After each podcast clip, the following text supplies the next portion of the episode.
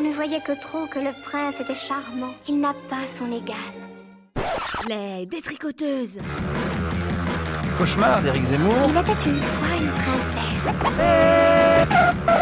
Tricot radiophonique, tissé à 8 mains et 4 mains. Eh, stop On bouge plus C'est un kidnapping Non mais aïe, aïe, euh, mais oh Là, Où est-ce qu'on va? Nos auditeurs vont venir nous sauver Aïe euh. Ah, mais lâche-moi Ma bonnet Plus vite, là. On a laissé le studio ouvert. Merde. Non mais... Ouais, aïe. Là, Allez, montez dans Ah mais non mais je veux pas rentrer là-dedans moi. Pourquoi vous nous avez mis des bandeaux On va où Faites pas au passage. Je veux pas partir non Mais où est-ce qu'on va là? Qui... Mais vous êtes qui? Euh, ok. Je pense que si tu les dépotes là sur la place, la fouine viendra les chercher. Non mais vous allez pas nous les laisser au milieu de nulle part là? Merde, merde. Je crois que là, il y a quelqu'un. Là, là, là. À l'arrêt de bus. Tu le vois là? Ouais, il les attend. Vous savez que c'est complètement illégal ce que vous faites là hein Les meufs, c'est bon, elles sont là.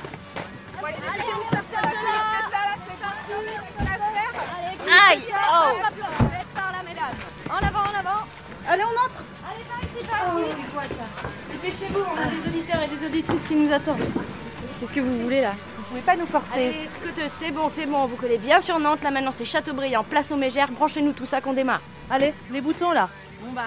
Les prenez un câbles. micro, installez-vous euh, On est à l'antenne là? Là dans 10 secondes si vous voulez. 5, 4, 3, 1. Chers auditorices, bonjour Salut, salut Salut Nous sommes ravis de nous faufiler dans vos conduits auditifs avec cette émission spéciale en direct et en public. Salut public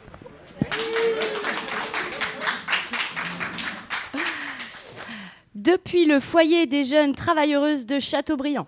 Mais si, mais si, vous connaissez Châteaubriand, Châteaubriand, le pays de la mai, tout ça, tout ça. Bref, bref, au micro cet après-midi des mégères et des mégères heureuses de l'être. Bah oui, disons-le tout net, être une mégère, c'est cool. Contrairement à l'image peu reluisante d'une femme désagréable et antipathique, la mégère est en réalité une femme qui parle, qui dit ce qui est pour elle et ce qui est pour ses sœurs, qui cogite et qui partage, qui n'a pas peur de sa colère ni de sa joie, et qui la pose là, là, juste là. La mythologie la définit comme une déesse du monde infernal. Notre monde étant ce qu'il est, nous resterons donc sur cette définition millénaire tout à fait convenable. Alors voilà, nous sommes à l'issue d'une quinzaine d'événements et de temps forts euh, autour de la Journée internationale du droit des femmes sur le pays de Châteaubriand. Euh, avec l'aide précieuse des copains de l'Arcel et des splendides détricoteuses, nous nous sommes initiés à la création sonore et à l'art radiophonique. Le tout en non-mixité choisie. Tant qu'à faire, hein, on se l'est joué tout confort. Nous vous avons ainsi concocté un programme de grande qualité avec des intervenantes de qualité, des invités de qualité et des sujets de qualité. Très heureuse d'être là avec vous. C'est parti. Et oui, entre interviews, capsules sonores, lectures bruitées et billets d'humeur, euh, on parlera de littérature jeunesse, de putes trans, de meufs dans le bâtiment et euh, des féminismes.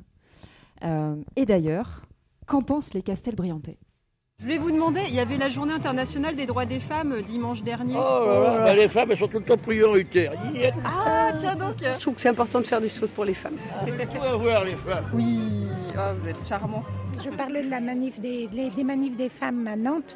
J'ai vu qu'elles avaient été euh, gazées, mais de façon tout à fait gratuite. Et je dis que c'est très grave. Je crois que c'est difficile pour vous les femmes. C'est dommage. Et pourquoi? Mais parce que les hommes ne veulent pas euh, laisser la- euh, vous donner le pouvoir. Ils ne veulent pas. Ils ne veulent pas. C'était la journée internationale des droits des femmes le 8 mars. Qu'est-ce oui. que vous en pensez? Moi, je ne sais pas, je ne peux pas savez vous pas dire. Est-ce que c'est important pour vous? Non, pas du tout. Non? Non.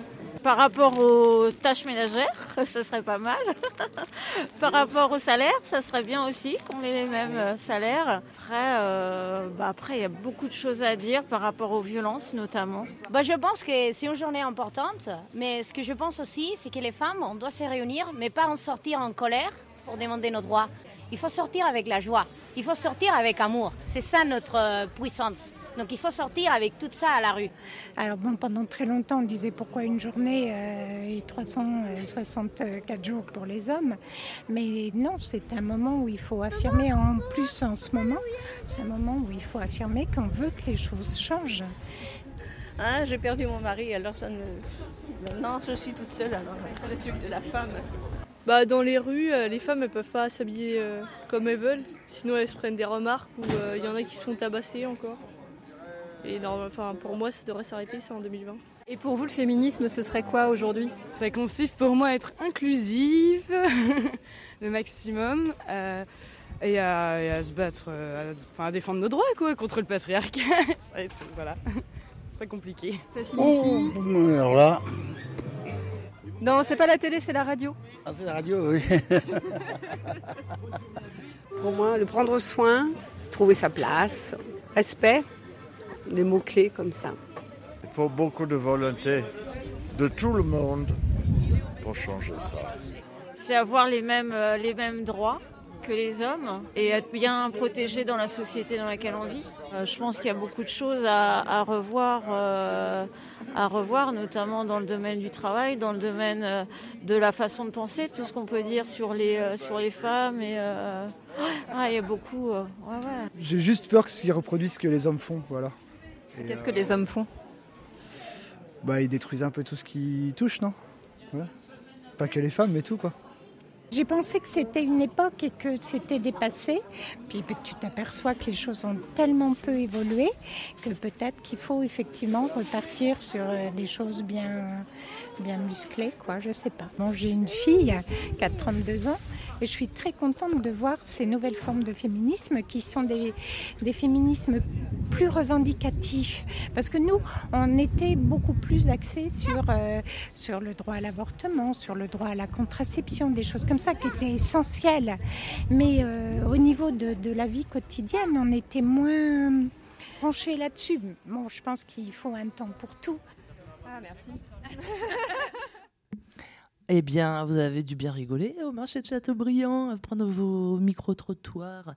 Est-ce que vous pouvez revenir sur l'expérience euh, vécue? Parce qu'on voit plein de portraits de plein de gens. On imagine que vous les avez rencontrés en vrai. Vous pouvez nous raconter un peu? Eh bien, euh, c'était assez rigolo, en fait. On allait vers les gens. Moi, je pensais qu'on se serait fait beaucoup plus euh, tracher, entre guillemets. Ouais. Et en fait, euh, les gens ont été assez, assez tranquilles, quoi. Oui, ils nous ont pas trop évité. On a couru après quelques-uns, mais quelques-unes, mais ils nous ont répondu quand même assez facilement. Ils ont, eu, ils ont des avis sur la question, c'est sûr. Quand on a débriefé un petit peu, vous étiez surprise de certains propos auxquels vous vous attendiez et qui finalement ne sont pas sortis. Est-ce que vous pourriez nous en dire deux mots? Euh, moi, je pensais qu'on serait un peu vus comme des féministes hystériques, euh, complètement folles, qui veulent détruire les hommes euh, et tout ça. Et en fait, c'est peu ressorti. C'est ressorti un petit peu, mais pas tant que ça. J'ai trouvé qu'il y avait plutôt une vision bienveillante autour de la Journée internationale des droits de la femme et, et du féminisme. Après, bien entendu, c'était pas non plus euh, un point de vue hyper développé, mais voilà, c'était euh, tranquille. Bah, effectivement, il y, avait une façon de. Le féminisme est quand même féminin. Il faut qu'il soit, il doit être féminin dans les propos. Euh, donc, euh, moi, j'ai voulu avoir euh, le point de vue d'une femme que je trouve forte et libre et avec qui je ne partage pas tous les points de vue, mais qui m'a fait bien réfléchir pour faire ce montage auquel j'ai pris beaucoup de plaisir.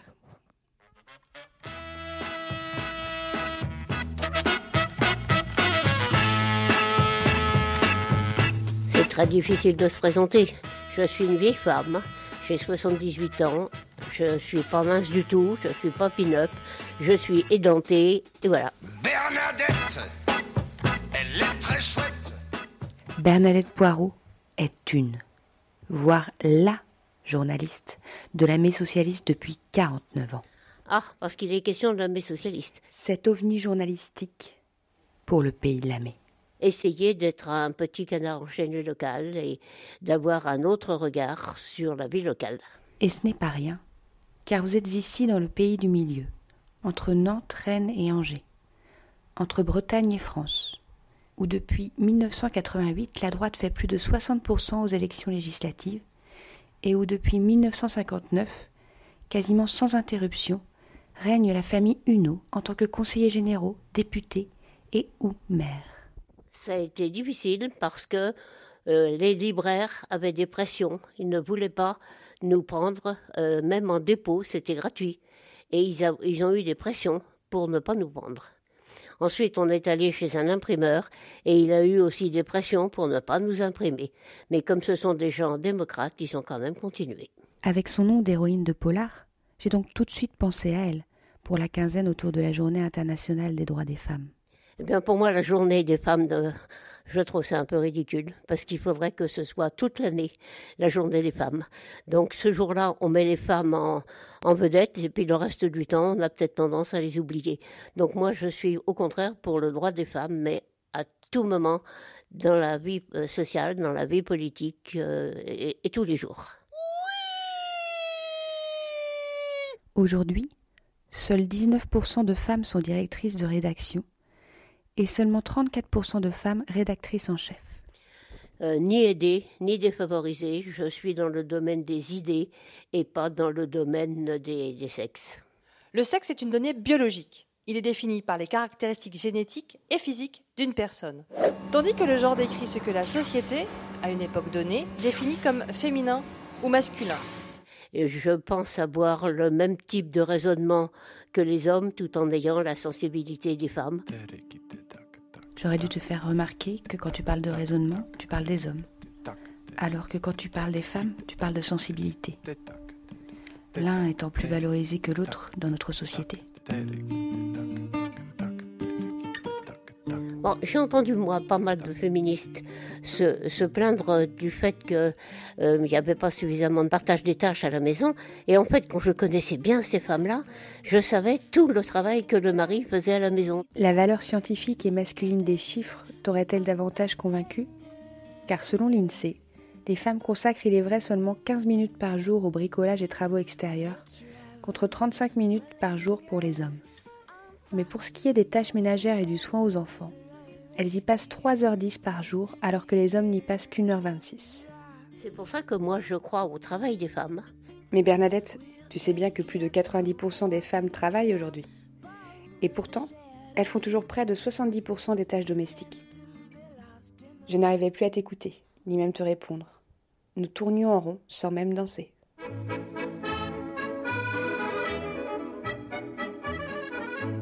Entre les hommes, les femmes, je suis femme de par mon sexe, je suis pas féministe et je suis pas bagarreuse, je suis complète. Féministe pour moi, ça veut dire être dans la revendication un petit peu systématique par rapport aux hommes et là je suis pas d'accord. Eh ben je suis pas d'accord, je suis pas d'accord, je suis pas d'accord. Eh ben je suis pas d'accord non plus. On a fait toute une affaire des lutteurs, des catcheurs, des boxeurs, des tombeurs. En fait, tu pensais comme 70% des Français que les féministes n'ont pas les bonnes méthodes et sont trop agressives et radicales. Parce qu'une femme se doit d'être douce et sage. Ils passent leur temps à se caresser. Et il faut inciter justement les gens à être, à être fiers d'eux-mêmes, à faire monter leur estime d'eux-mêmes, de façon à pouvoir s'imposer naturellement et pas par la bagarre. Je suis d'accord, mais je ne vois pas comment cela peut se faire sans déconstruire des stéréotypes de genre qui enferment les imaginaires. Par contre, je veux bien rajouter un autre mot violent. Féministe.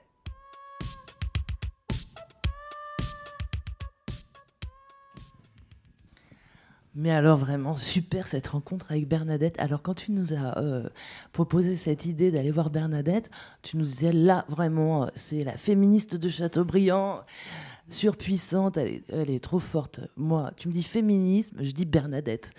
Euh, du coup, on a bien vu qu'à l'interview, ça s'était pas déroulé comme prévu.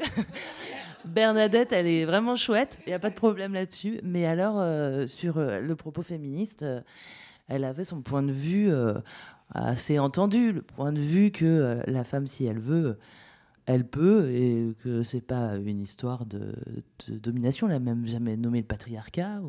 Tu peux nous en dire deux mots? Non, bah c'est ça que c'était un peu difficile, c'est que pour moi, vu comment elle se comportait, vu son parcours euh, de vie et de femme, euh, forcément, elle avait un point de vue là-dessus euh, et le système patriarcal pour, existait, mais en fait, non, elle l'a, nié. Et à partir de là, bah, on n'arrivait plus à, à communiquer là-dessus. Je n'arrivais pas à, à me rattacher à ce qu'elle disait parce que je m'attendais tellement pas à ça d'elle. Mais du coup, bah, ça m'a permis de m'amuser à faire le montage. Et euh, c'est vrai que c'est la fameuse phrase de euh, je ne suis pas féministe, mais elle revient aussi sur la question des hommes, qu'elle trouve les féministes violentes et anti-hommes. Euh, c'est quelque chose qui est très entendu. Du coup, que- comment comment t'as pu Enfin, qu'est-ce que qu'est-ce que ça t'a qu'est-ce que ça t'a soulevé comme question quand tu l'as entendu dire que les féministes étaient violentes, Bah, anti-hommes bah, je me suis dit qu'au bout du compte, elle pensait comme plein de gens. ce que j'aurais pas pensé, en fait. Voilà. Et euh, du coup, euh, nous, on pense euh, plutôt que le patriarcat existe et que ce sexisme existe et qu'il opprime les femmes et qu'on a besoin d'énergie collective et de se retrouver entre meufs pour pouvoir soulever ce système. Et, euh, et du coup, Daria, tu as fait une création sonore sur la question des femmes et des femmes qui s'organisent collectivement pour soulever euh, des milieux professionnels hyper masculins. On peut lancer la capsule de, de- Eh bah oui, tout à fait, Daria euh, Bérangère. C'est parti. Ouais, ouais, c'est pas mal. Ça peut-être un peu fort. hein. Ouais, on va. Non, mais en faisant des chaînettes comme ça, t'attends que le point il s'éteint. Tu repars.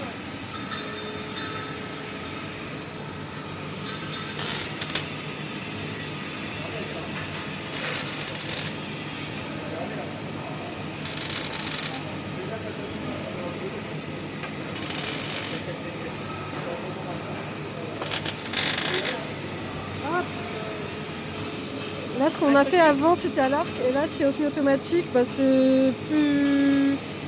Je sais pas, c'est plus facile, ouais. C'est plus facile d'avoir un truc régulier et puis. euh, Et puis de. de régler sur, un... sur une intensité beaucoup plus faible, quoi. À partir du XVe siècle, les femmes constituaient un pourcentage élevé de la population des villes. Alors qu'elles étaient généralement les membres les plus pauvres de la société urbaine, les femmes finirent par avoir accès à de nombreuses professions qui plus tard seraient considérées comme des emplois masculins. Dans les villes médiévales, les femmes travaillaient comme forgeronnes, bouchères, boulangères, chandelières, chapelières, brasseuses, cardeuses de laine et détaillantes. En Angleterre, 72 des 85 corporations comptaient des femmes dans leur rang. Et elles étaient dominantes dans certaines corporations. Dans d'autres, l'emploi des femmes était aussi important que celui des hommes. Chimouillé et Chantignol. Et Trésillon. Contreventement en écharpe, euh, je trouve que euh, ça le fait toujours en société, quoi. J'ai l'impression que c'est un peu infini comme, euh, comme puits de, de savoir et de technique. Et qu'à chaque fois, c'est hyper euh, grisant. On est dehors, euh, même toute la journée, même s'il pleut, même tout ça. En fait, je me sens trop bien et je suis trop bien dehors à faire des trucs et c'est trop cool. quoi. Faire des choses avec ses mains, c'est un truc euh, un peu merveilleux.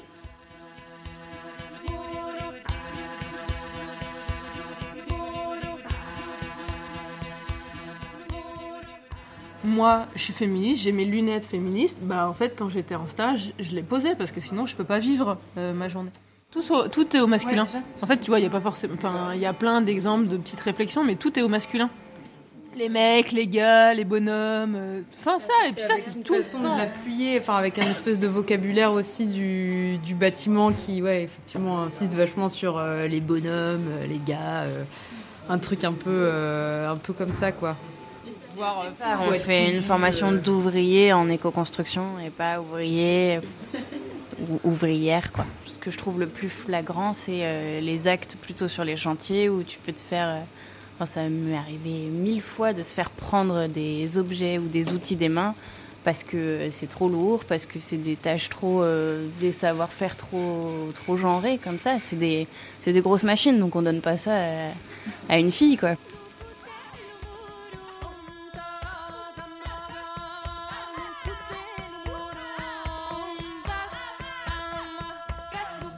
Moi, ça, me- ça me donne envie en fait de faire du réseau déjà, déjà à la base du réseau féministe, mais vu la nécessité, enfin les deux trucs vont ensemble quoi. Il y a et nécessité et, euh, et inté- intérêt, euh, plaisir, euh, joie, euh, bonheur de faire, de faire ensemble. Dans l'idéal, je pense qu'il faudrait que les gens aient de la considération pour notre travail en tant que femme. Et à partir de ce moment-là, je vois pas. Mais euh, je pense que c'est vrai que ça peut être intéressant d'avoir des actions entre nanas pour. euh, bah pour euh, ouais, je sais pas, pour se soutenir quoi. Mais en même temps, faudrait que faudrait qu'il y ait pas ça à faire quoi. Enfin, je sais pas. J'ai l'habitude de travailler plutôt avec des garçons sur des chantiers et, et avec des gars avec qui ça se passe très bien. Non, avoir des endroits où on peut effectivement discuter de ça, pouvoir parler des choses qu'on puisse passer et tout. euh. Je me soigne parce que il n'y a pas 12 mecs et moi et une autre. C'est vrai que ça aurait pas été pareil si euh, on avait seulement deux nanas. avec, clairement euh, pas ressenti quoi. chose. Ouais, moi c'est pareil. je pense. On serait vachement plus effacés. euh. Ah ouais, ouais. Et du coup, là, en vrai, je suis là, mais, mais oui, enfin, ils sont trop chouchous, quoi. C'est juste, enfin, tu vois, on est plus, on est, on est plus forte sur ces questions-là et que, et que les réticences qu'il peut y avoir, ben, en fait, elles vont sauter au fur et à mesure, parce que là, ça fait un Mais c'est mois marrant parce et que quelques. ouais, et c'est maintenant, dès qu'il y, a- dès qu'il y a une personne extérieure qui vient et qui fait euh, une intervention et tout ça, et dès que cette personne-là, elle dit quelque chose d'un petit peu sexiste ou machin, tout le monde remarque, remarque le truc quand même. Drôle. Oui, puis là, ça permet d'inclure les gars à un moment donné dans ces, dans ces réflexions-là. Et... Mais c'est tellement cool de bosser avec des meufs ou des non-mecs cis. Et en général, de faire des trucs avec des non-mecs cis, c'est tellement bien. Il y a tellement plus de trucs qui sont fluides et tellement plus de trucs qui sont. Enfin voilà, c'est un peu la vie magique quoi.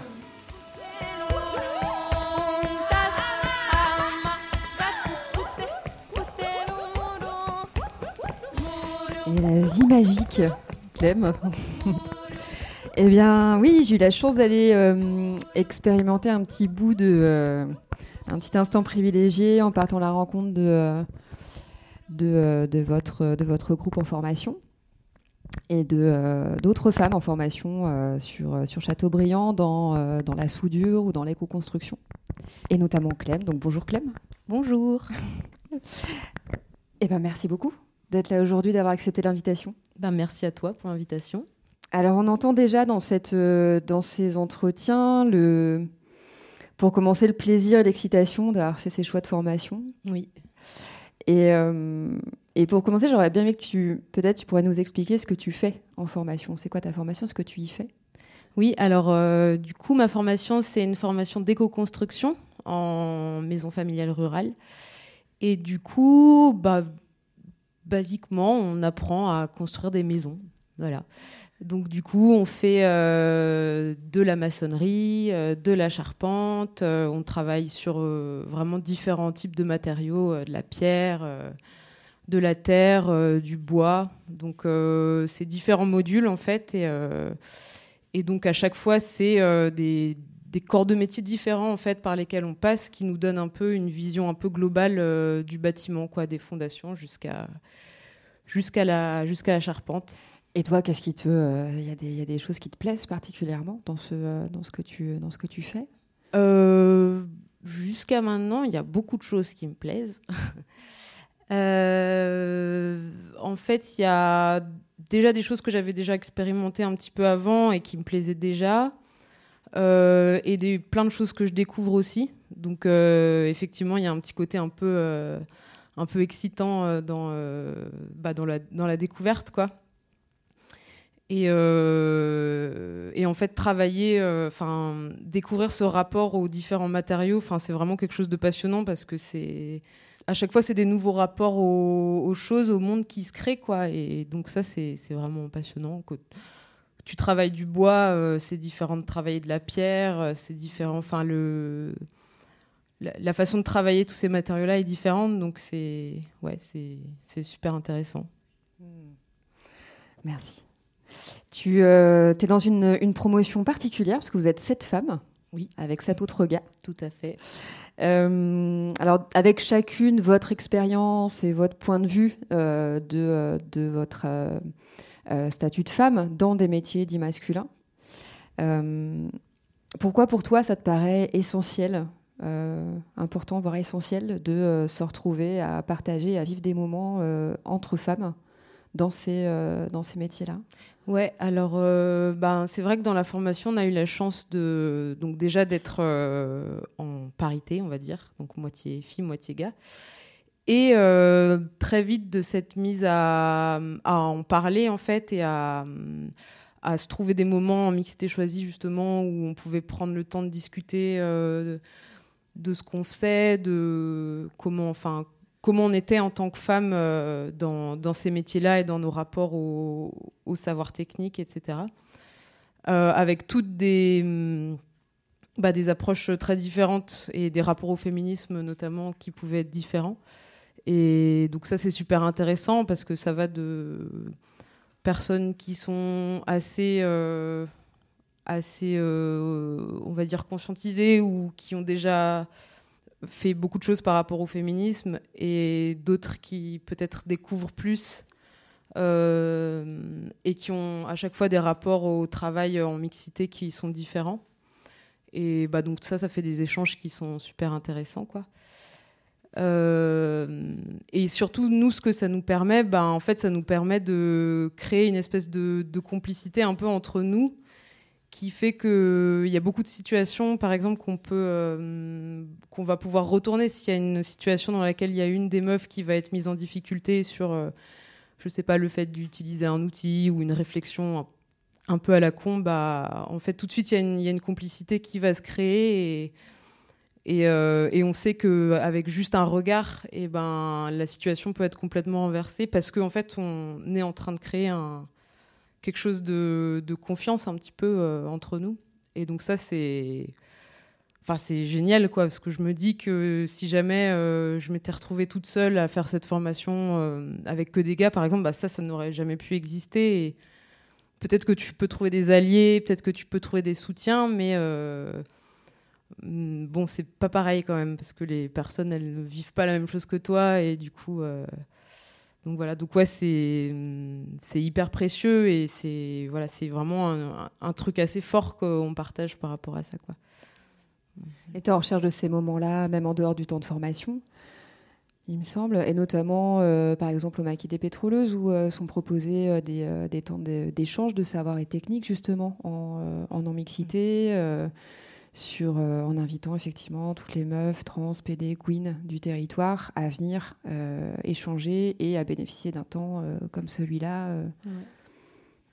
Bah, c'est vrai que pour moi, c'est important d'avoir un peu plusieurs espaces où on peut se retrouver en mixité choisie parce que ben, après, ça peut te permettre, au moment où tu es en mixité, d'être aussi plus sereine, on va dire. Euh, et aussi de se rencontrer, de, ben, de créer du réseau, euh, de, de pouvoir se dire que, bon, certes, il y a ce temps de formation-là où où on est, euh, on est un peu solidaire en- entre, entre meufs, mais aussi se dire que bah, en fait, on crée des choses pour après, ou en fait plus tard quand on sera dans le milieu pro ou quoi, ou si on a envie de faire des choses ensemble ou de monter des chantiers, des formations, etc. Bah, en fait, on sait que, que aussi euh, ce sera possible et qu'on pourra voilà, pouvoir se dire qu'on a du réseau un petit peu partout et, et qu'on peut soutenir entre meufs un petit peu partout. Et euh, donc effectivement, là au Maquis des Pétroleuses, il y a eu des rencontres euh, déjà en octobre, où l'idée c'était de créer ben, un réseau en mi- mixité choisie euh, meufs trans pédéguines euh, autour de, des savoir-faire techniques. Donc euh, que ce soit des personnes qui sont en milieu pro ou des personnes qui juste ont envie de se familiariser avec euh, ces savoirs-là.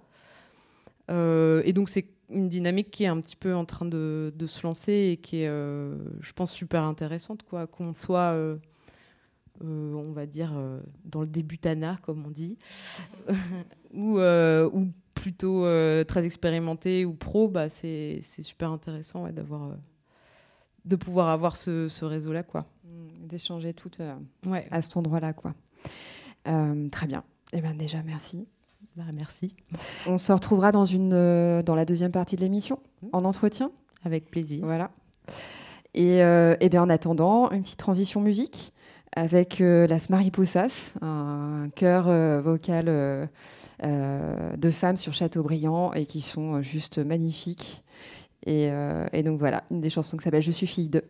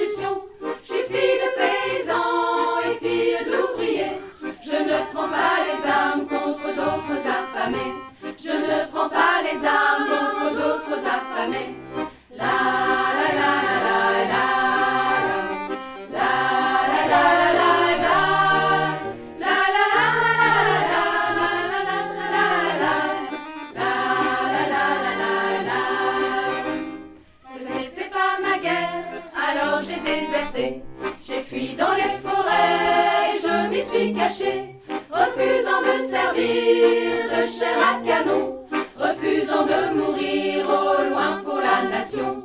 Une nation qui ne fut jamais vraiment la mienne, une alliance forcée de misère et de peine, celle du génocide des premières nations, celle de l'esclavage et des déportations, celle de l'esclavage et des déportations.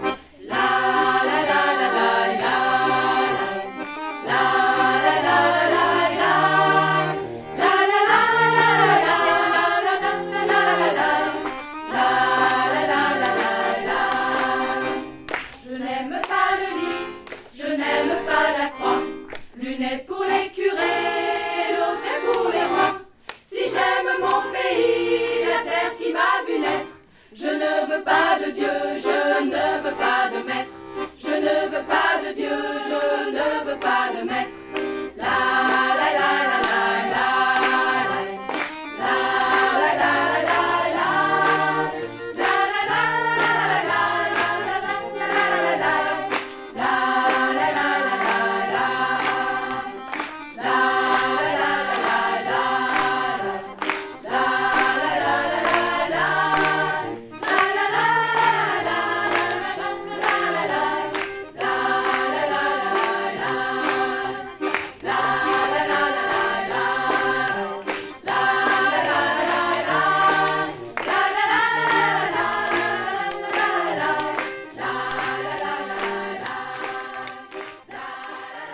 question dans cette chronique d'un féminicide, le meurtre de Jessica Sarmiento dans la nuit du 20 au 21 février dernier dans le bois de Boulogne.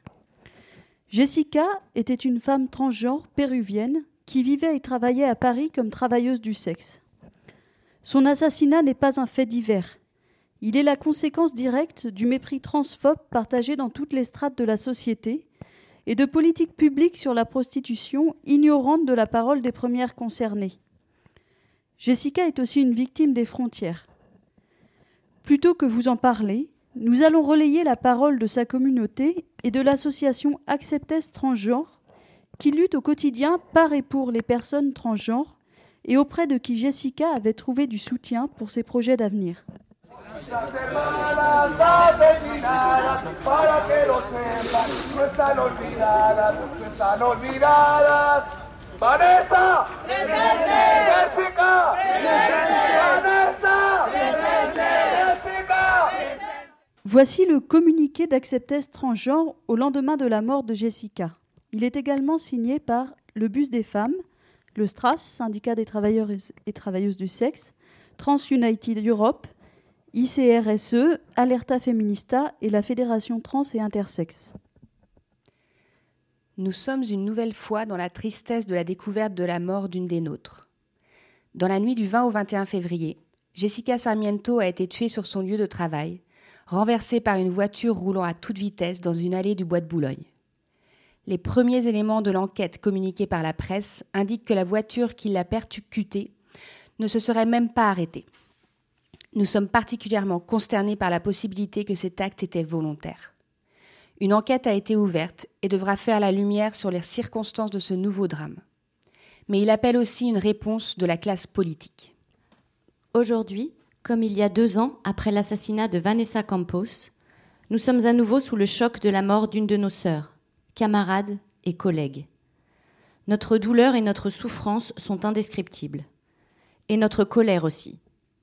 Nous savons que nous avons que nous avons, pardon, nous savons que nous allons devoir lutter contre l'entreprise de banalisation médiatique déjà à l'œuvre dans le Parisien, dont la première publication annonçait comme à l'accoutumée la mort d'un prostitué travesti dans un haut lieu de la prostitution masculine. Jessica était une femme, trans, travailleuse du sexe, migrante, et elle a été tuée sur son lieu de travail. Nous sommes atterrés de remarquer que le premier réflexe de la presse est encore de la stigmatiser. En France, en 2020, il est encore permis de penser qu'agresser des personnes trans, agresser des travailleuses du sexe sont des actes qui peuvent laisser à leurs auteurs un certain sentiment d'impunité, voire même de fierté, car ils laissent à leurs spectateurs un sentiment d'indifférence, voire d'approbation. Nous, ils nous plongent dans l'horreur, dans la tristesse, et dans le constat amer sans cesse renouvelé que nos vies valent tellement moins que celles des autres. Jessica était une femme transpéruvienne, venue en France l'an dernier et aspirait, comme nous toutes, à une vie meilleure dans ce pays.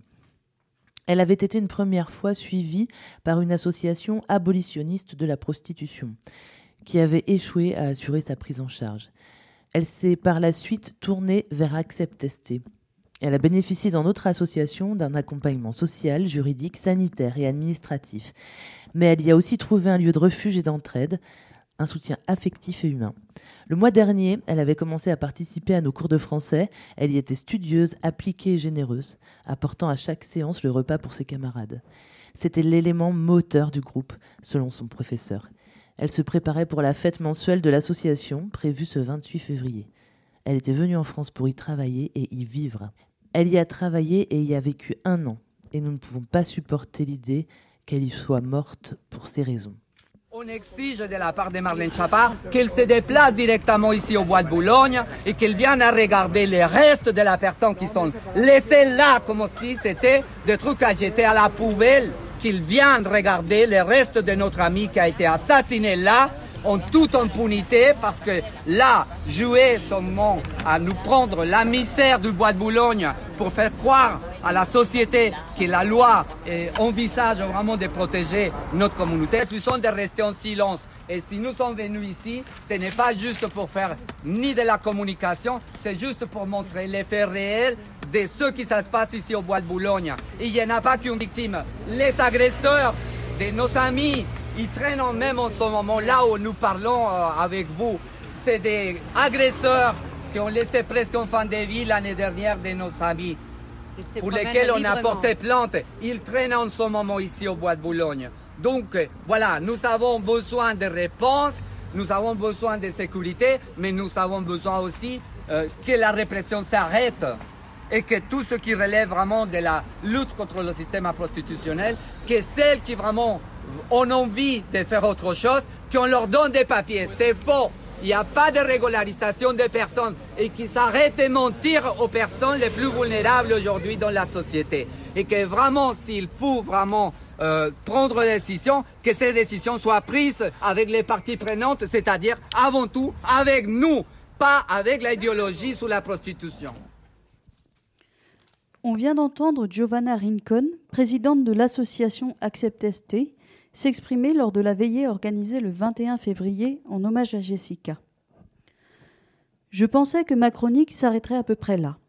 J'aurais parlé peut-être des conséquences concrètes de la loi dite de pénalisation des clients sur les conditions de travail des personnes prostituées et du harcèlement policier dont elles sont victimes, principalement quand elles sont migrantes.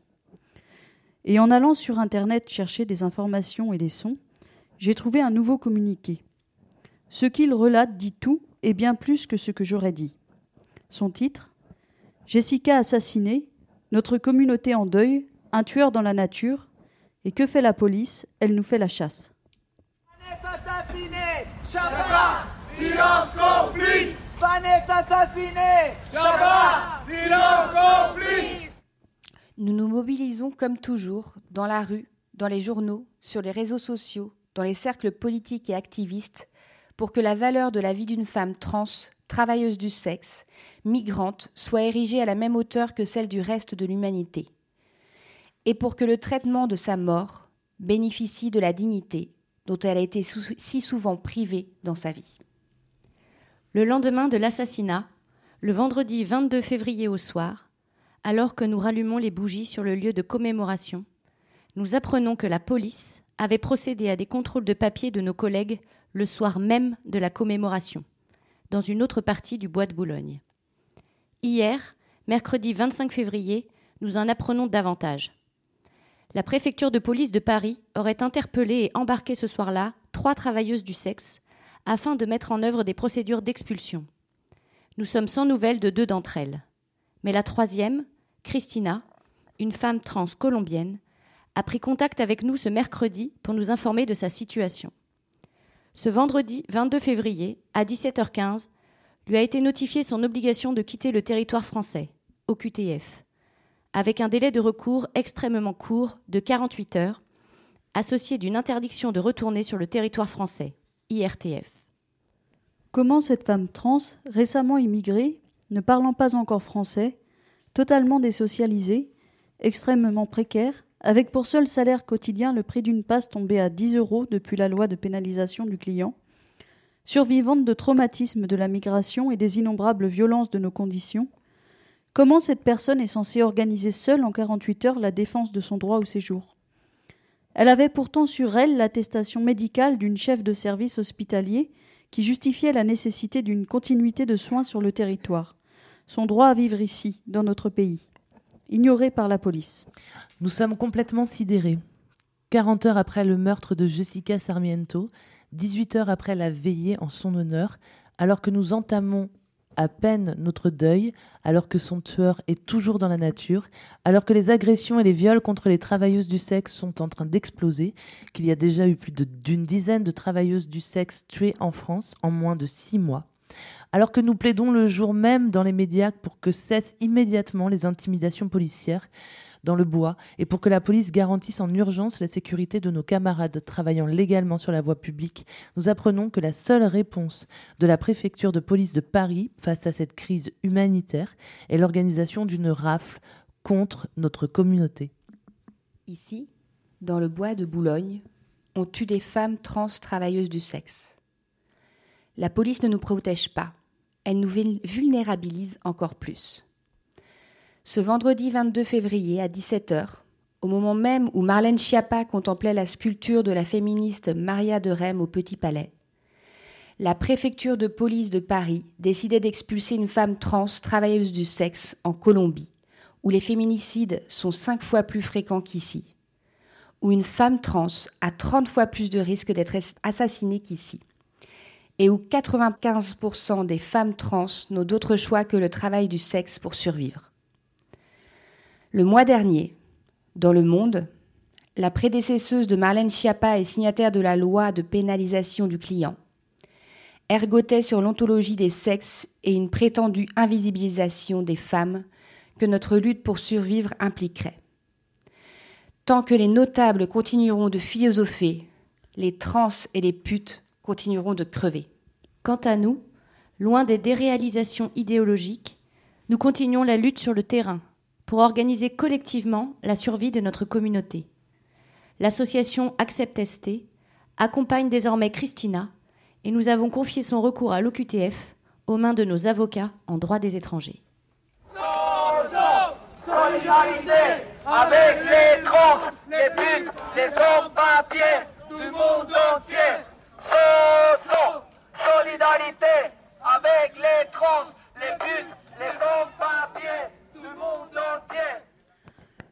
Je termine cette chronique en nous souhaitant avec force un féminisme solidaire, un féminisme aux yeux grands ouverts sur les violences inouïes et meurtrières que se ramassent dans la gueule tous les jours les plus exposés d'entre nous.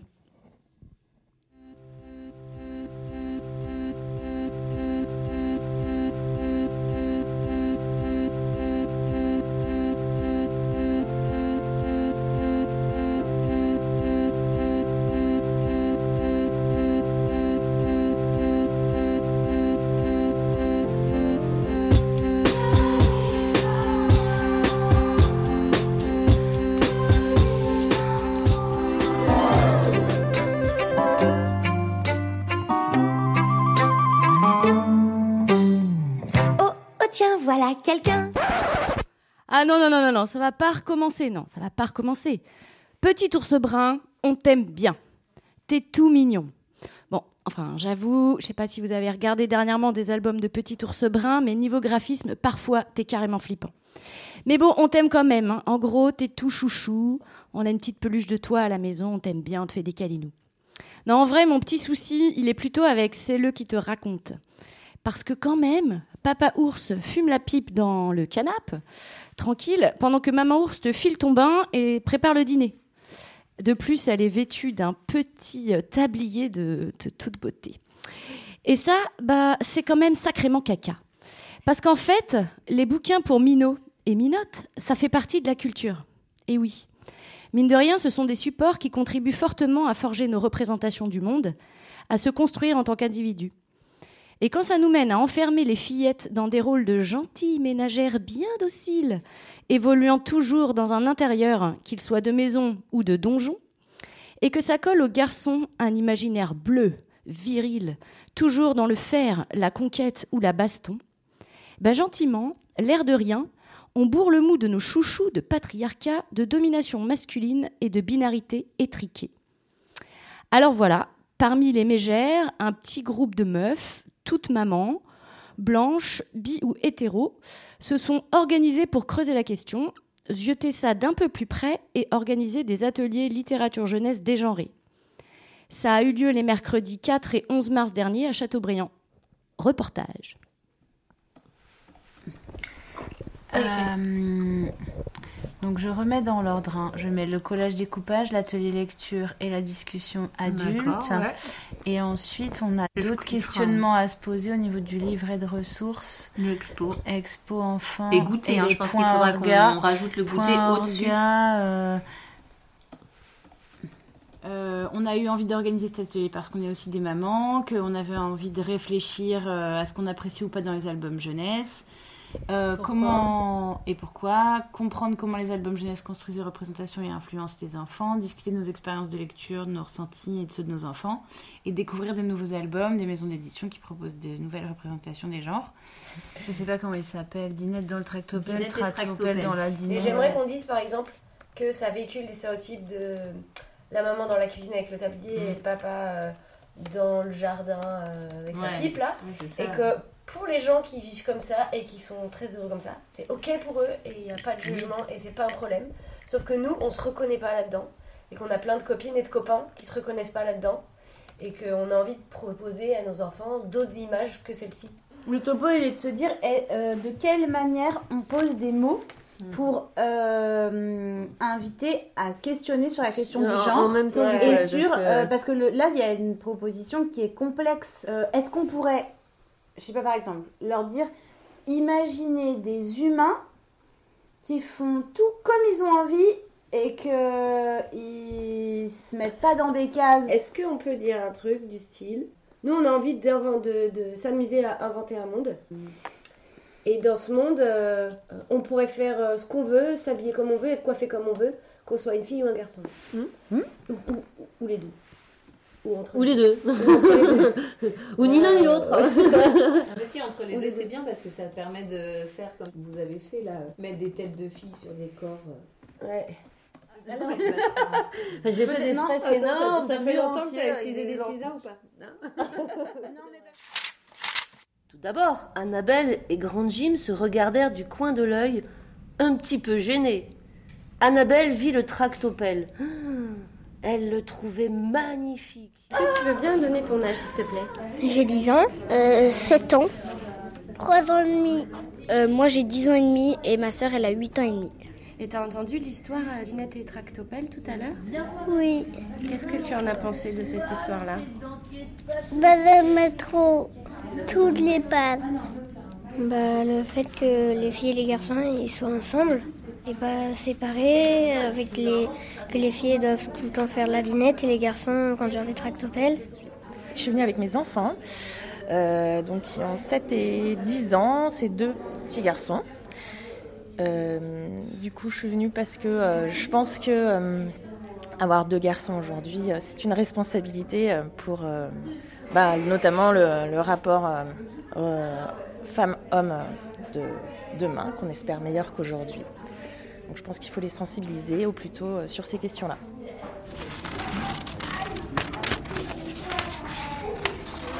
Est-ce que tu veux bien me décrire ce que tu as fait là?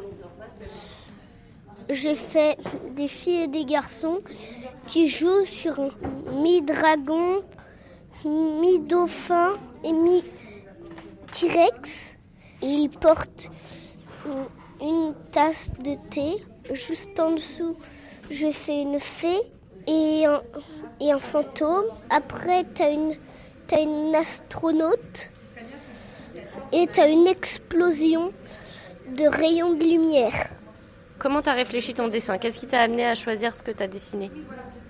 Ben, j'ai un peu collé tout le hasard au sens de mes émotions pour former quelque chose que je trouve joli. J'ai amené euh, ma fille et mon fils. Mon épouse m'en a parlé euh, hier soir. Elle m'a dit bah, ce matin, tu as, le temps de passer avec les enfants à l'atelier. Est-ce que t'as vu, lu, découvert des trucs qui t'ont plu ou moins, ou questionné? Ah ouais, j'ai bien aimé euh, l'exposition sur, euh, sur Spirou. Elle est très très percutante et pertinente. Là, on est devant une super expo ouais. que tu as réalisée avec ta sœur.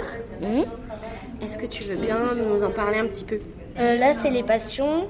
Et euh, en fait, on a vu que dans Spirou, eh ben, les femmes, elles pensaient super aux hommes et à l'amour et tout ça.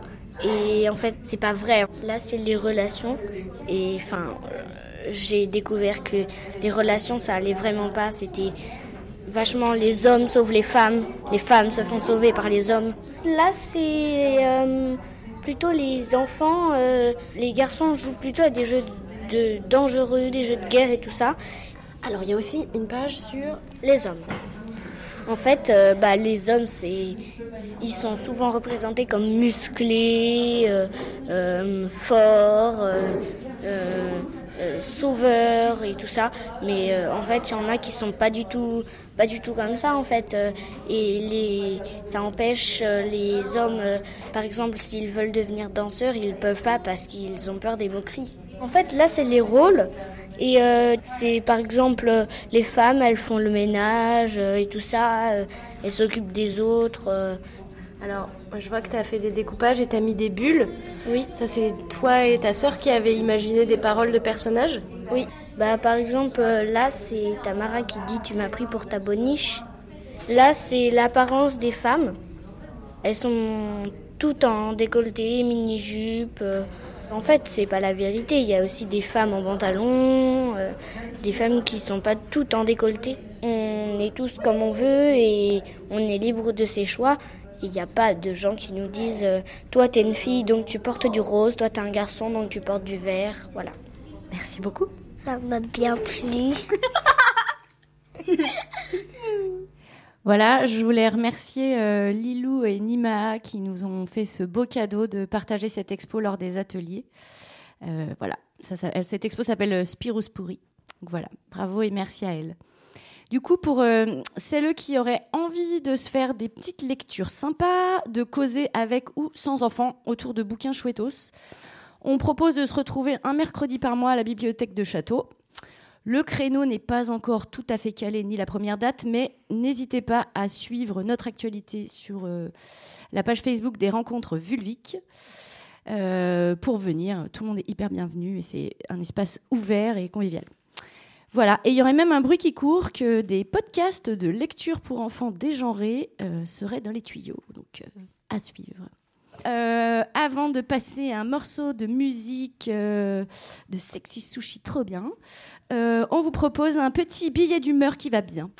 Alors j'ai une minute pour vous dire pourquoi la colère est montée en moi quand j'ai lu sur le programme départemental des événements liés au 8 mars que le département de Loire-Atlantique, acteur majeur des solidarités, est fortement investi pour l'égalité des droits et la lutte contre toute forme de discrimination. À Châteaubriand, cela fait plus d'un an que nous n'avons pas de médecin de PMI, la protection maternelle et infantile. Les puéricultrices et autres professionnels de ce service départemental doivent donc combler ce vide comme elles peuvent et elles s'épuisent. Les enfants et les familles souffrent des prises en charge tardives. Des mesures doivent être prises par le département pour que nous ayons un médecin de PMI. À l'ASE, aide sociale à l'enfance. Non seulement les personnels du département, faute de temps et de moyens, ne peuvent plus mener à bien leur travail de prévention et de soutien aux familles, mais même lorsque la situation est plus que dégradée, les moyens ne sont pas donnés pour protéger les enfants. 32 enfants n'ont pas eu de famille d'accueil malgré une décision de justice et 14 ont été accueillis par des familles non formées, des familles qui étaient prévues pour accueillir de jeunes sportifs et qui se retrouvent à accueillir des enfants en détresse. Des adolescents ont même été mis à l'hôtel une, nuit, voire plusieurs, seuls avec leur vécu difficile qui les a menés ici. Tout cela ne peut plus durer. Nous ne pouvons pas accepter d'être discriminés car nous ne vivons pas au bon endroit. Cela n'est plus acceptable. Nous vivons dans une des comcom les plus pauvres de la région. La solidarité et l'égalité voudraient que nous ayons au minimum les mêmes moyens qu'ailleurs dans le département.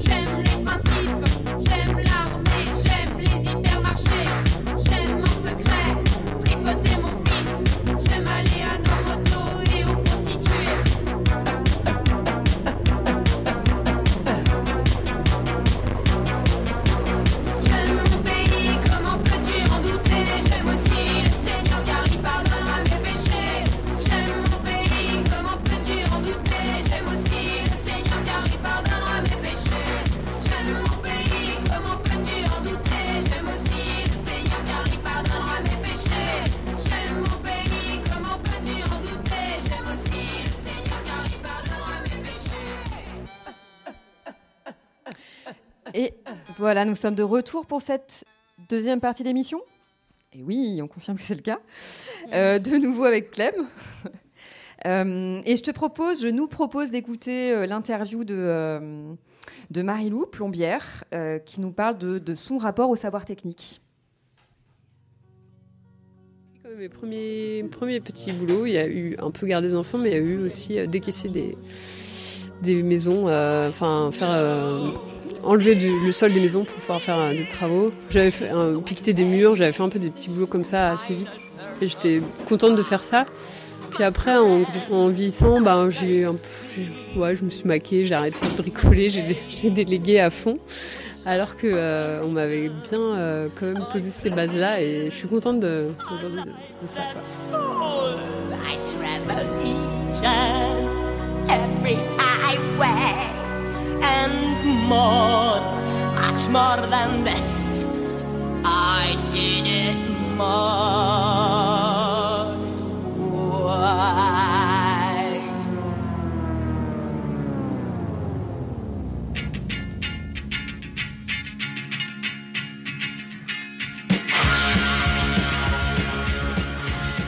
Le, le retour un peu au travail euh, manuel, c'était euh, un peu à la fin d'une relation que j'ai eue euh, avec un mec où pendant longtemps je me sentais assez dépendante de lui sur plein d'aspects techniques. Et lui, il bricolait super bien et il était à l'aise et tout ça, incroyable. Et, moi, je me reposais à dos sur lui, ça m'allait très bien. Et en fait, à un moment, ça m'a fait peur. Je me suis dit, mais on se sépare, comment je vais faire pour survivre dans la, dans la vie sans savoir faire tout ça? Et du coup, euh, je me suis mise un peu à faire moi-même euh, des réparations, ma mécanique. euh, plein de petits travaux. Et, après j'ai poussé de plus en plus dans la rénovation du bâtiment et, petit à petit je me suis dit que j'aimerais bien me professionnaliser. J'avais plein de potes qui étaient dans le bâtiment qui avaient des spécialités qui étaient charpentiers ou maçons ou je sais pas quoi. Et moi je me disais tiens bah, j'ai pas envie de faire un métier qu'ils font déjà j'aimerais bien apporter un truc en plus pour qu'on puisse faire des gros chantiers à plein. Du coup je me suis dit euh, je vais me former en plomberie euh, plomberie, chauffage, et aussi ça sera un bon, une bonne monnaie d'échange pour aller euh, faire de la plomberie chez des potes charpentiers, ils viendront chez moi me faire la charpente. Enfin, a- je trouvais un bon moyen d'aller vers l'autonomie, puis euh, aussi de mettre un pied euh, professionnel dans, le bâtiment.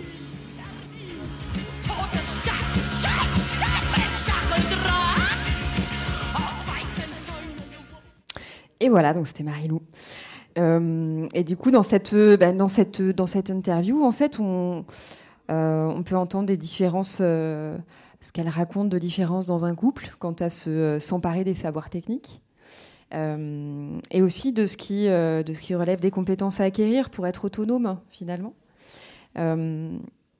Et du coup, Clem, je, me demandais, est-ce que dans ta pratique à toi, justement, tu vois aussi les endroits où tu gagnes, où ça permet une forme d'autonomie, en fait, d'acquérir des savoirs techniques? Oui, bah, j'ai l'impression que pour moi, c'est un peu tout l'enjeu aussi. Euh, moi, euh, c'est vrai que les savoirs techniques, c'est hum, quelque chose sur lequel je me suis tournée un peu plus sur le tard. Enfin, moi, j'ai, on va dire que, enfin, j'ai plus un parcours où j'ai été à, la fac pendant assez longtemps. Et du coup, tout ce qui était euh, ben, bricolage, enfin, fabriquer un peu des trucs, euh, s'occuper vraiment moi-même des choses, c'est des choses que, voilà, pour moi, c'est venu vraiment petit à petit, à un moment où, je me suis dit qu'en fait, euh, ouais, c'était important de, savoir un peu tout, pas forcément tout faire moi-même, mais de savoir faire le, maximum de choses, et par curiosité, et par euh, bah, envie d'autonomie, ouais, complètement. Et donc, euh, pour moi, c'est passé par euh, tout un tas de, petites choses euh, à faire à droite, à gauche. commencer à faire un peu de, un peu de mécanique par-ci, un peu de bricolage par-là. C'est des choses qui sont venues pas mal petit à petit. Et, et quand j'ai décidé vraiment de, de me former, enfin de, de faire vraiment une formation, c'était aussi pour. Enfin, j'étais aussi un petit peu en quête d'une certaine légitimité ou de me dire que, ok, maintenant je vais faire quelque chose qui, qui va me donner un peu un espèce de, de, bloc de savoir sur lequel un peu je, sur lequel peux me je peux m'appuyer et qui me donne euh, ouais vraiment une, une légitimité quoi. Enfin, j'ai l'impression que ça c'est toujours quelque chose sur lequel je suis pas mal en recherche et et, euh, et pas mal en quête. Enfin, que en fait pour moi la légitimité par rapport au savoir technique c'est pas du tout un donné. Enfin, c'est pas un truc qui, est naturel entre guillemets euh, chez moi. Enfin, je suis pas plongée dedans depuis que je suis petite, on va dire. Donc, donc c'est ouais, c'est vraiment une recherche permanente. Est-ce que ça a à voir avec le fait que avoir ces compétences, ça permet aussi, comme disait Marie-Lou, de les échanger d'être dans des euh, dynamiques aussi un peu collectives de euh, bah, si euh, je te file ce coup de malin, on peut aussi s'entraider Mm, sur, sur des endroits. Ouais. Est-ce que ça permet de, enfin, quand tu parles de, de- de légitimité, est-ce que ça permet aussi d'arriver sur ces, sur ce, ce- ces lieux-là? Ouais. Ben, ouais, j'ai l'impression que euh, se, dire que même dans, nos copines, on a euh, une, copine qui est plombière, une copine qui est électricienne, une copine qui est charpentière, euh, ça permet vraiment de, de se dire que en fait, euh, ouais, on peut être dans l'échange et qu'on peut créer un truc hyper fort à plusieurs, quoi. Et que l'autonomie, elle se gagne pas forcément toute seule. Enfin, en fait, l'autonomie, je la cherche pas que pour moi toute seule dans ma petite bulle, mais que c'est un truc qui se, qui se conquiert à plusieurs, quoi. Qui se, qui se tisse, qui se fabrique comme ça. Ok. Euh, Bah écoute, merci beaucoup Clem. Ah, tu voulais euh, peut-être... euh, Ouais, bien sûr. Marie Euh, moi, je me demandais euh, si vous côtoyez des professions qui sont pas dans le milieu du bâtiment ou de l'artisanat, par exemple les milieux agricoles, euh, qui sont aussi des milieux hyper euh, dits masculins, mais dans lesquels il y a beaucoup de femmes invisibles. Ah, Le micro de Clem. Euh, Est-ce que tu parles dans la vie quotidienne ou plutôt dans, dans la formation? Tu... Euh, alors, dans, ouais, dans, la, dans la formation, j'imagine que vous êtes plutôt sur vos réseaux professionnels, Ouais. mais je me demandais plutôt sur les réseaux féministes et tous les questionnements que vous avez autour de l'appropriation des savoirs techniques. Est-ce que vous faisiez des ponts avec d'autres métiers dits masculins qui ne sont pas ceux du bâtiment et... Ben, l'idée, euh, enfin, je sais pas si je pense au réseau Petit, par exemple, qui est un réseau de- d'échange de savoir, euh, enfin, euh, d'échange de savoir et d'échange de, de contacts et de mise en réseau de meufs euh, dans le bâtiment. L'idée, oui, enfin, dans le bâtiment et les savoirs techniques, l'idée, oui, c'est de, de créer le maximum de ponts. entre meufs et, et personnes non mexis, on va dire, qui sont dans différents, différents milieux de différentes, euh, on va dire, euh, orientations de, des savoirs techniques. Et, euh, et je pense que tu as tout à gagner à mutualiser les savoirs. Quand, par exemple, je sais pas moi, s'il y a un endroit où il y a un atelier euh, où tu as plein de matos, euh, on va dire, euh, qui à la base est destiné à des pratiques agricoles, bah, ça peut aussi carrément servir pour d'autres choses. Enfin, et donc, du coup, tu as tout intérêt à mutualiser et les savoirs, et les outils, et les lieux, etc. Donc, ouais, enfin, en tout cas, dans le cadre du réseau Petit, c'est un truc qui, est en train de se construire et de se constituer, et c'est un peu l'idée de de faire en sorte qu'il y ait le maximum de personnes qui rejoignent aussi ce réseau-là, quoi. Et est-ce que tu peux expliciter un peu ce qu'est le réseau Petit Oui, alors euh, ben, c'est le réseau qui est- a commencé à prendre forme à partir des depuis les rencontres qu'il y a eu début octobre euh, au Maquis des Pétroleuses. Euh, et donc le réseau Petit, c'est un réseau d'échange de savoir technique en mixité choisie, meuf trans pédéguine. Euh, et que oui, et donc du coup, euh, l'un des supports de Petit, c'est euh, le site qui est petit.cetoccupé.fr, euh, sur lequel on peut trouver des, un petit peu des présentations ou des fiches de lieux ou de personnes qui ont des, des savoirs ou du matériel technique à mettre à disposition et à échanger. Donc euh, voilà. Et donc euh, c'est complètement ouvert. Euh, L'idée c'est que ça se développe le maximum et qu'on puisse créer le maximum de choses entre MTPG à partir de là. Sur petit.7, le chiffre occupé, les lettres. Oui. Voilà, petit.7 occupé. On vous remettra les adresses sur, le, sur le site de JetFM euh, avec le lien du podcast. Euh, merci Clem. Bah, merci. Et donc Bérangère, ça Oui. t'a fait réagir Oui. aussi euh, l'interview que j'ai fait euh, avec Oui, moi ça m'a fait réagir. Après, ça m'a fait réagir et en plus, euh, et en plus, je vais faire une transition. Donc, euh, c'est- quand même dingue qu'une réaction fasse une transition, hein Quand même. Donc, eh bien oui, ça me fait réagir et ça me fait penser, vu que j'ai participé à l'atelier littérature jeunesse et à un livre que j'ai bien aimé, un des premiers que j'ai acheté, qui s'appelait Les trois petites cochonnes. Parce que dans les trois petites cochonnes, la maman leur dit Bon, bah voilà, mes petites cochonnes, euh, vous êtes grandes, vous pouvez partir dans la vie. Je vous donne à chacun un sac de, de pièces d'a- d'argent, de pièces d'or, et puis débrouillez-vous. Et donc la première cochonne, bah, elle fait une maison en briques. Et elle, elle aime bien avoir une belle maison, une grande maison en briques. Et quand euh, elle euh, voit un beau cochon frapper à sa porte, elle dit Ah, il a l'air riche, super, il me faut des sous pour ma grande maison. Ah, mais en fait, c'était un loup, il la bouffe. La deuxième, pareil, sauf qu'elle avait une maison plus petite en bois. Elle en voit un, bon, moins riche, mais costaud. Genre un peu plus, euh, vous voyez le profil alternatif rural, euh, la casquette, euh, la clope au bec et tout ça, bah lui. Et elle, elle se dit Ah, mais lui, il est capable de manier une tronçonneuse. Et pas moi. J'ai aucun savoir technique. Je ne peux pas construire ma maison en bois dans les campagnes, mon rêve de toute ma vie. En fait, ce n'est pas un cochon, c'est un loup, il la bouffe. La troisième, elle fait donc sa maison en paille. Elle fait une petite maison en paille, un peu à l'échelle de ses savoirs techniques. hein. C'est tout mignonnet, etc. Mais euh, par chance. Pas pourquoi. Ah mais c'est tout à fait, c'est tout à fait charmant. Ça donne très envie d'y habiter. Mais bon, c'est un peu une chance, vous allez me dire, parce que Loulou ayant déjà mangé deux cochonnes, il fait une sieste au pied d'un arbre et quand elle passe par là, elle voit bien le masque à moitié décalé que ce, que c'est un loup. Donc, qu'est-ce qu'elle fait? Eh bien, elle met un masque de loup. Elle se fait passer pour un loup, alors que c'est une cochonne. Et là,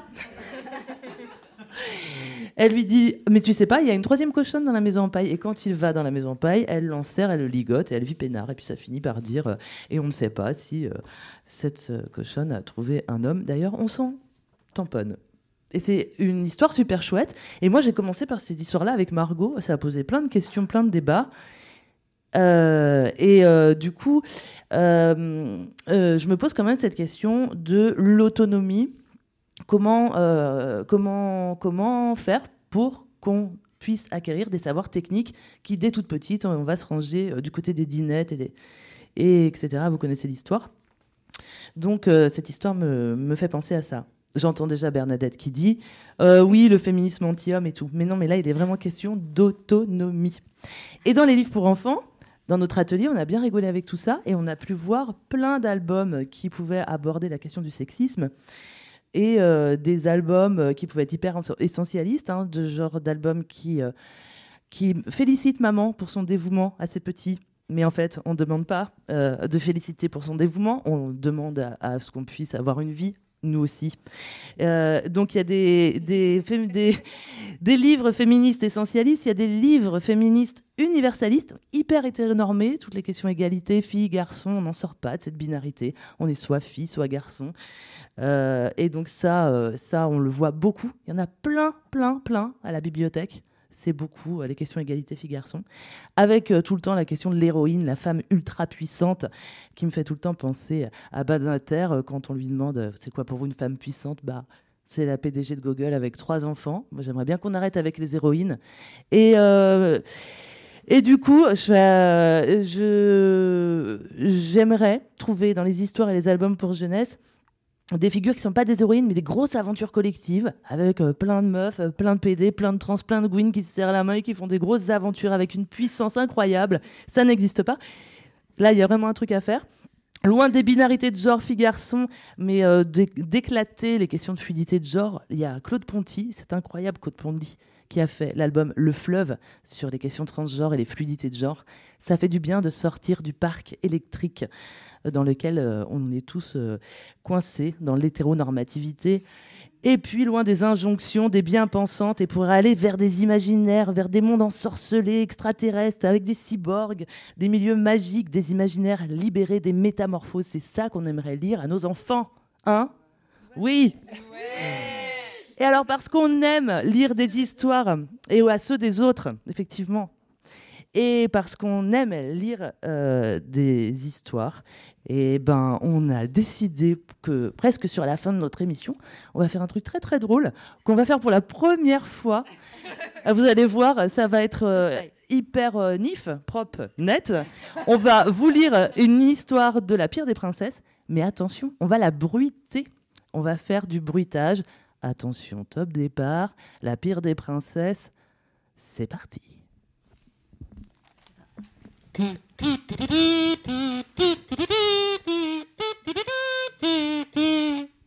La pire des princesses.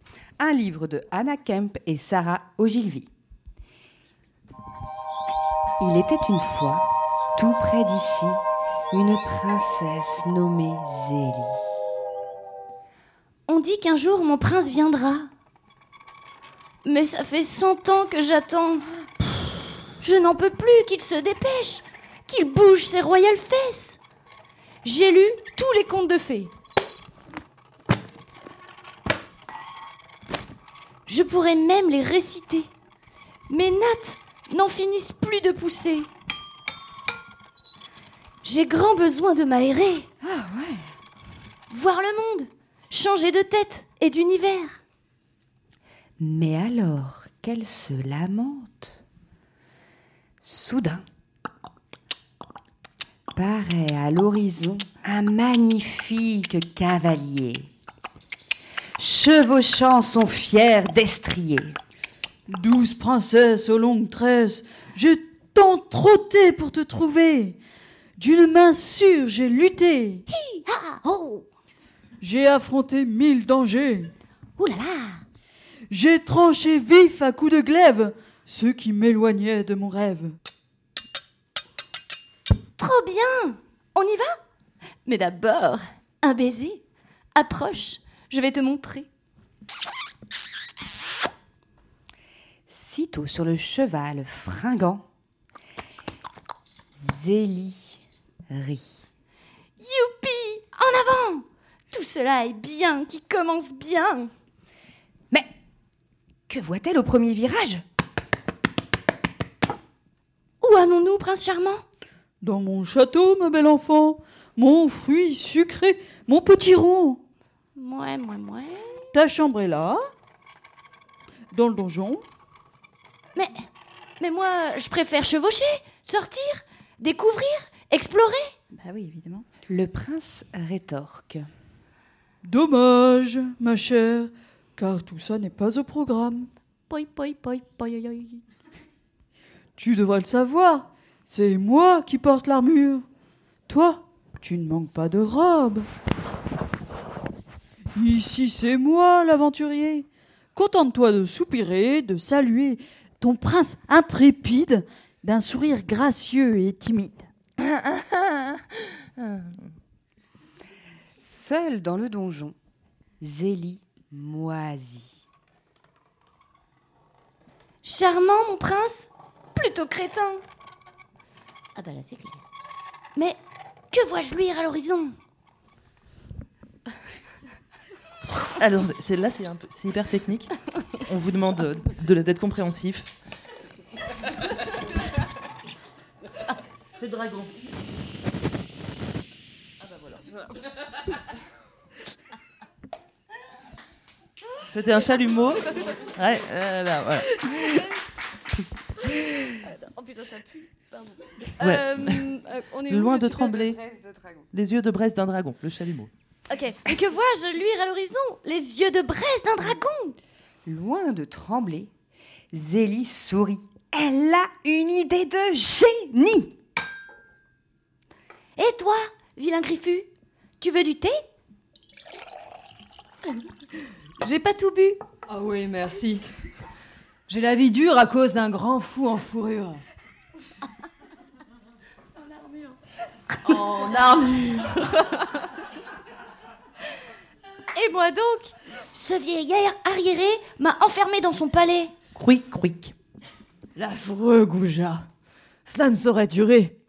On va lui donner une leçon. Une petite pulvérisation.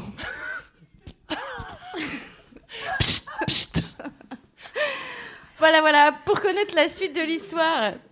Euh, pour connaître la suite de l'histoire, euh, et merci pour votre indulgence et votre bienveillance, on vous invite à vous procurer le bouquin La pierre des princesses dans votre super bibliothèque ou chez votre libraire du secteur. Nous éviterons la grande distribution, bien sûr, pour l'achat de livres. Euh, du coup, maintenant. Maintenant, Ben oui, maintenant. mais oui, on arrive à la fin. On arrive à la fin de cette Oh. émission. Oh non, La conclusion d'une aventure partagée depuis deux semaines grâce aux détricoteuses, à leur générosité. Je voulais super remercier Pascal Amand et ses collègues du service du développement euh, local. Euh, et aussi, évidemment, faire une ovation de folie aux détricoteuses.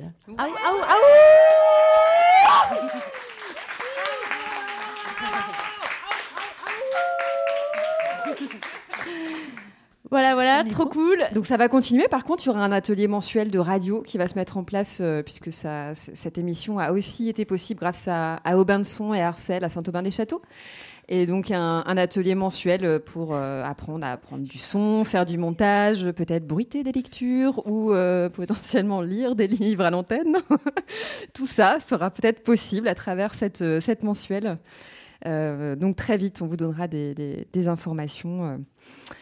Et puis, euh, et puis nous vous rappelons aussi, euh, avant de terminer, que euh, bah, au moins les événements à venir sur le, territoire, notamment donc le 14-15 juin, le week-end donc au maquis des pétroleuses à Moidon-la-Rivière, qui s'appelle Radical de la botanique à la mécanique.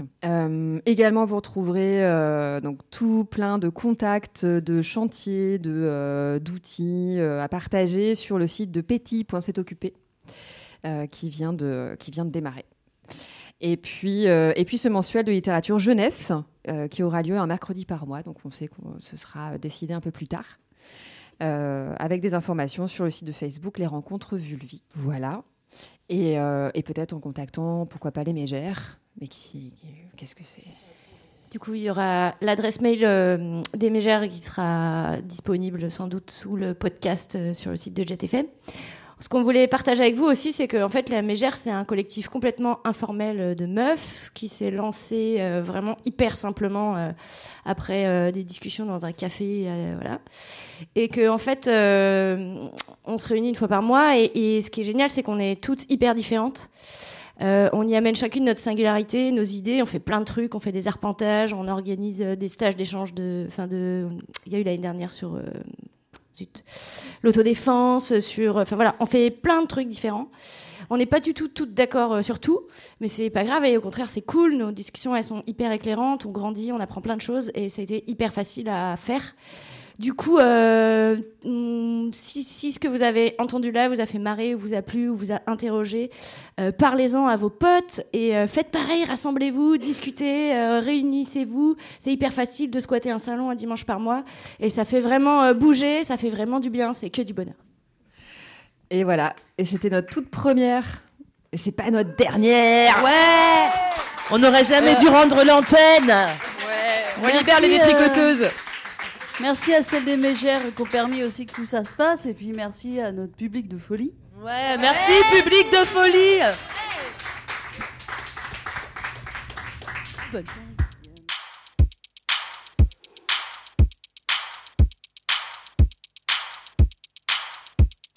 Lâche-moi la verge, verge, vergeture. Suce-moi le bout, le bout, le bourrelet. Croque-moi le cul, cul, cul, Cravache-moi la, la, la calvitie. Tout est sexy. Tout est sexy.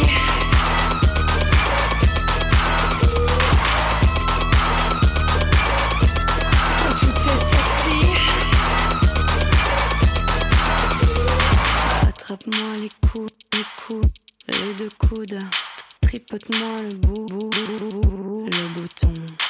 Titille-moi la nuit, la nuit, l'annulaire. Caresse-le-moi, caresse-le-moi, le moignon. Tout est mignon. Chez toi, tout est mignon.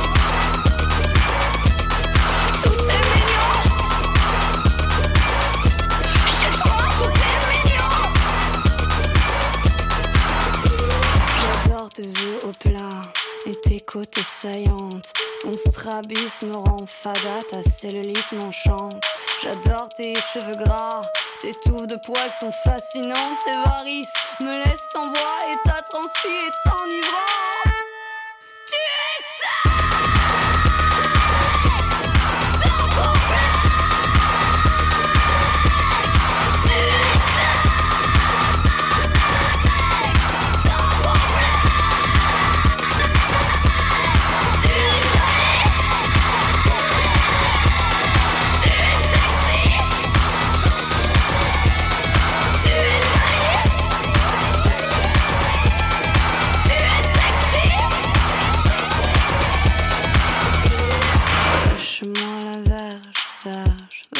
susurra, suce-moi le bout, le bout, le bourrelet.